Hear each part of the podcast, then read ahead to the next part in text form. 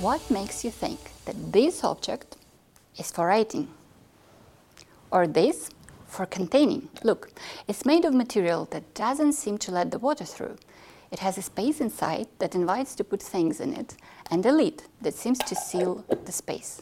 One way to put it is to say that it has a certain containability about it.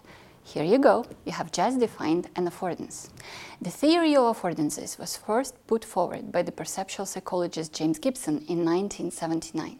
He recognized himself that the word affordance did not exist in the dictionary, so he made it up from the verb to afford because no existing term referred to the environment and creatures in it in a complementary way.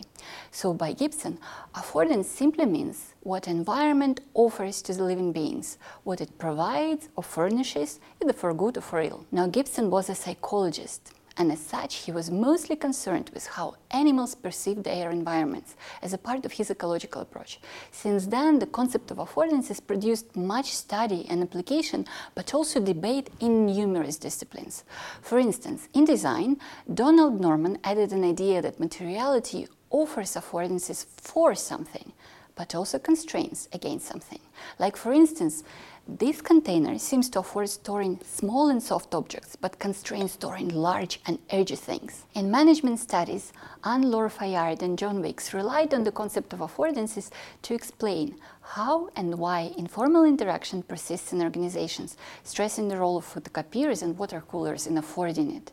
Jeffrey Treem and Paul Leonardi applied the idea of affordances to the use of social media in organizations, exploring what makes social media so good for organizing.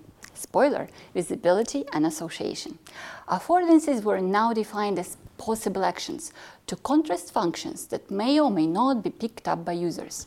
This way, affordances really emphasize use rather than design and give priority to users, not developers, in defining what technology is for.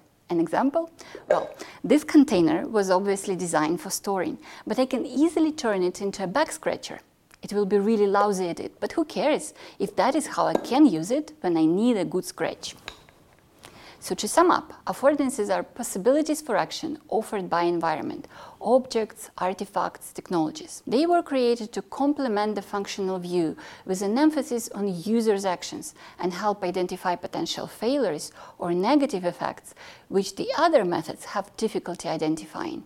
And though this approach will never provide the creator with all potential user actions, it helps change one's viewpoint to a more reflective one and devise organizational designs and technologies that are safer and easier to use.